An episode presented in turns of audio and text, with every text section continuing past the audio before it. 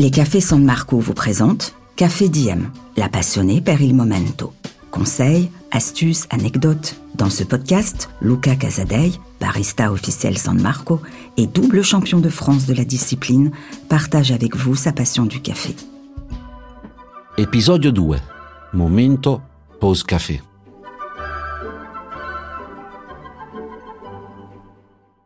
Benvenuti les amateurs. Les amateurs de bon café, bien sûr.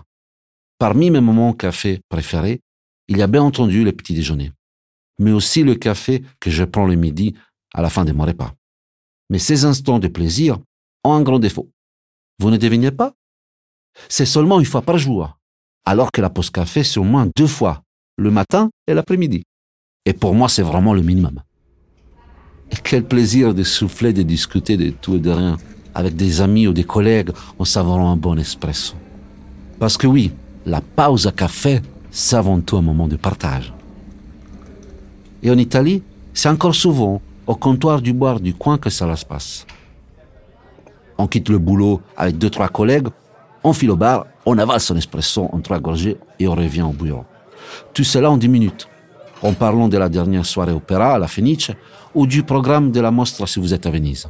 Et moi, j'adore parler des résultats sportifs ou des pettegolezzi, les ragots. Et vous savez quoi? Il y a une dizaine d'années, une femme politique italienne a voulu interdire la pause café sous prétexte que c'était mauvais pour la productivité. Sacrilège. Tout le monde a créé un scandale et on l'a vite oublié. C'est vrai que si on fait 25 minutes de pause par jour, sur toute une vie professionnelle, on aura passé plus de six mois avec une tasse ou un gobelet à la main. Mais d'un autre côté, des études très sérieuses ont expliqué qu'au contraire, la pause à café, c'était indispensable pour bien travailler.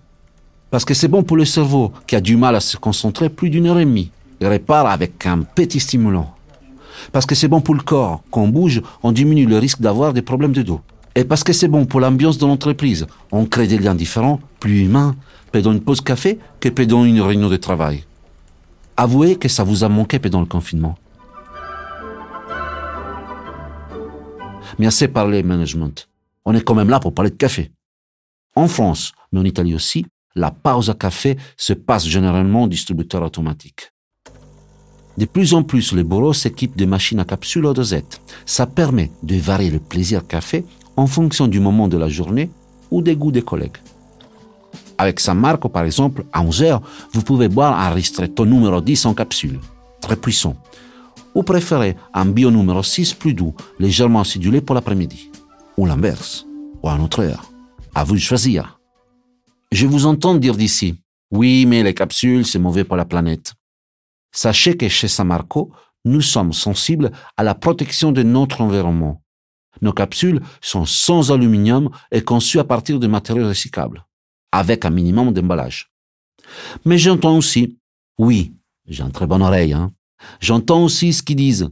Attention, le café de l'après-midi s'empêche de dormir. En réalité, on n'est pas tout égaux face à la caféine. Moi, quand je suis fatigué, café ou pas, je dors.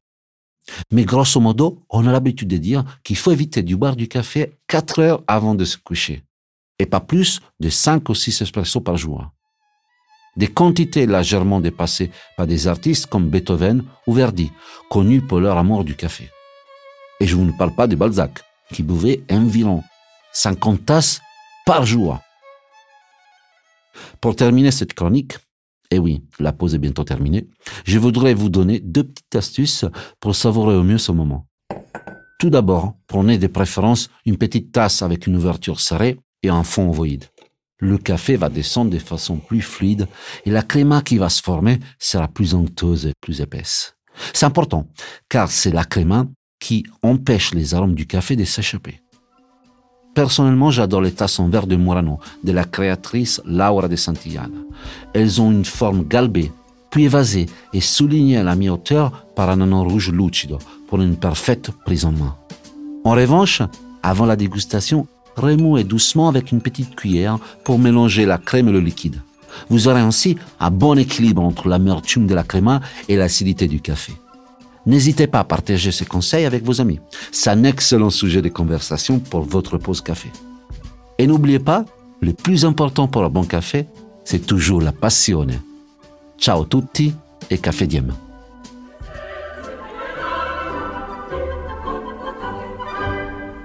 Pour encore plus de moments café, retrouvez tous les podcasts de Lucas sur sanmarco.fr. San Marco, per amore del café.